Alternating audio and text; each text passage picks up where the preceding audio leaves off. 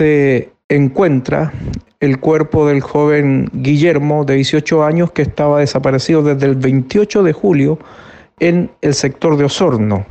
Queremos agradecer a todos los voluntarios por la abnegada labor, por la eficiencia del trabajo que realizan, la entrega que ellos disponen para poder llegar al objetivo que es darle una tranquilidad a la familia y especialmente a Dios que siempre nos guarda y nos guía en todo lo que hacemos.